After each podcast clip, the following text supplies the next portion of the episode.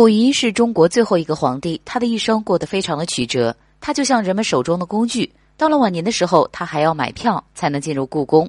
看到故宫里的照片位置摆错了，就被专家训斥了。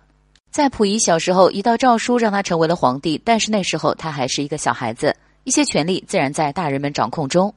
长大后的他被卷入到了政治风波中，这时候清朝面临着危机，最后溥仪退了位，就这样封建王朝结束了。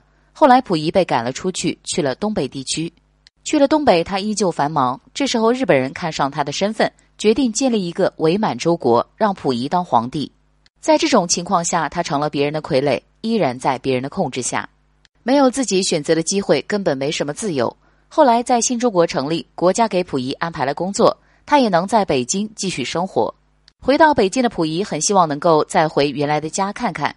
他看着自己曾经熟悉的一切，虽然已经不属于他了，但是以前的记忆还在。不过看到自己曾经的生活器具被当作文物保护起来，他还是有些哭笑不得，因此还闹过很多笑话。溥仪曾经就指过一次著名的错误，就是他在参观清朝各种画像时，居然发现自己父亲的画像和光绪的画像挂反了。溥仪立刻找到了故宫内的专家，表示画像挂错了。专家反问：“你怎么知道挂错了？”溥仪直接笑了，说：“这是我父亲，我能认不出来吗？”